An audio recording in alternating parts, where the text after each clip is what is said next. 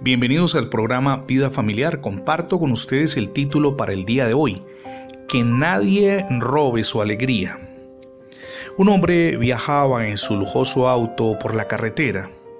De pronto una piedra hizo añicos el parabrisas del lujoso automóvil. Inmediatamente se escuchó el típico chirrido que sigue al frenazo intempestivo de un vehículo. Aquel caballero que viajaba feliz se transformó en cuestión de segundos en un furioso y violento energúmeno. Pero en el momento en que se disponía a golpear al causante del daño, escuchó a un pobre niño que con voz entrecortada y anegado en llanto le suplicaba, Señor, ayúdeme, por favor. Mi hermanito está muy herido y necesito llevarlo al hospital. Al escuchar aquellas palabras, el rostro furioso se transformó en cuestión de segundos en el rostro de alguien lleno de compasión.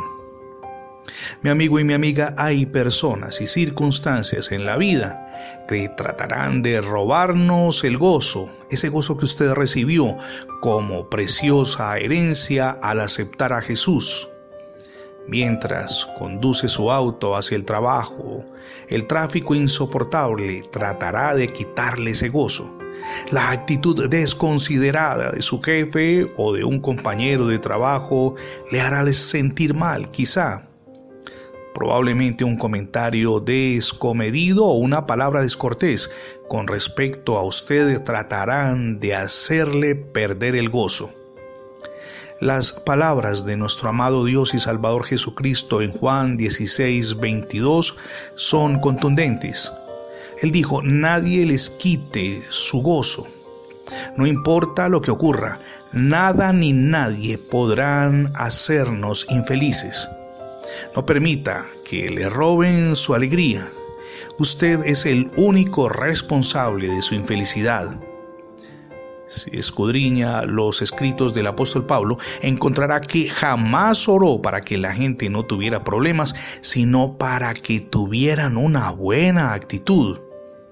Usted tiene el poder de Dios a su disposición para vivir en paz.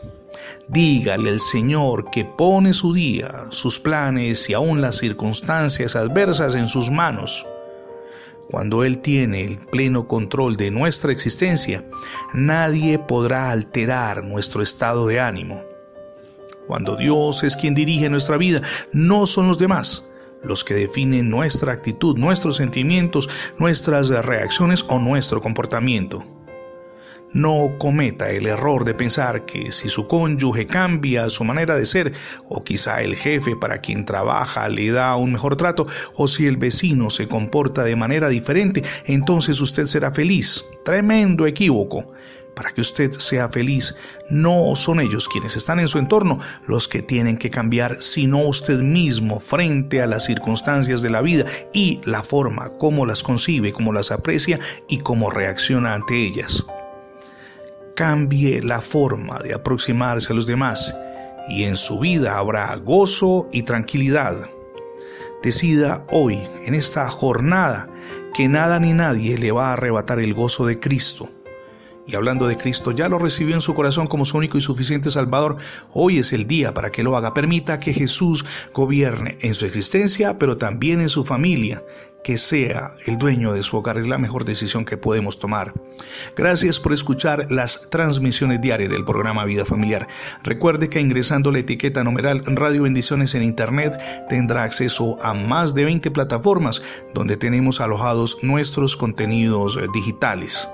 También le invitamos para que se suscriba a nuestra página en internet, es facebook.com diagonal programa Vida Familiar. Somos Misión Edificando Familias Sólidas y mi nombre es Fernando Alexis Jiménez.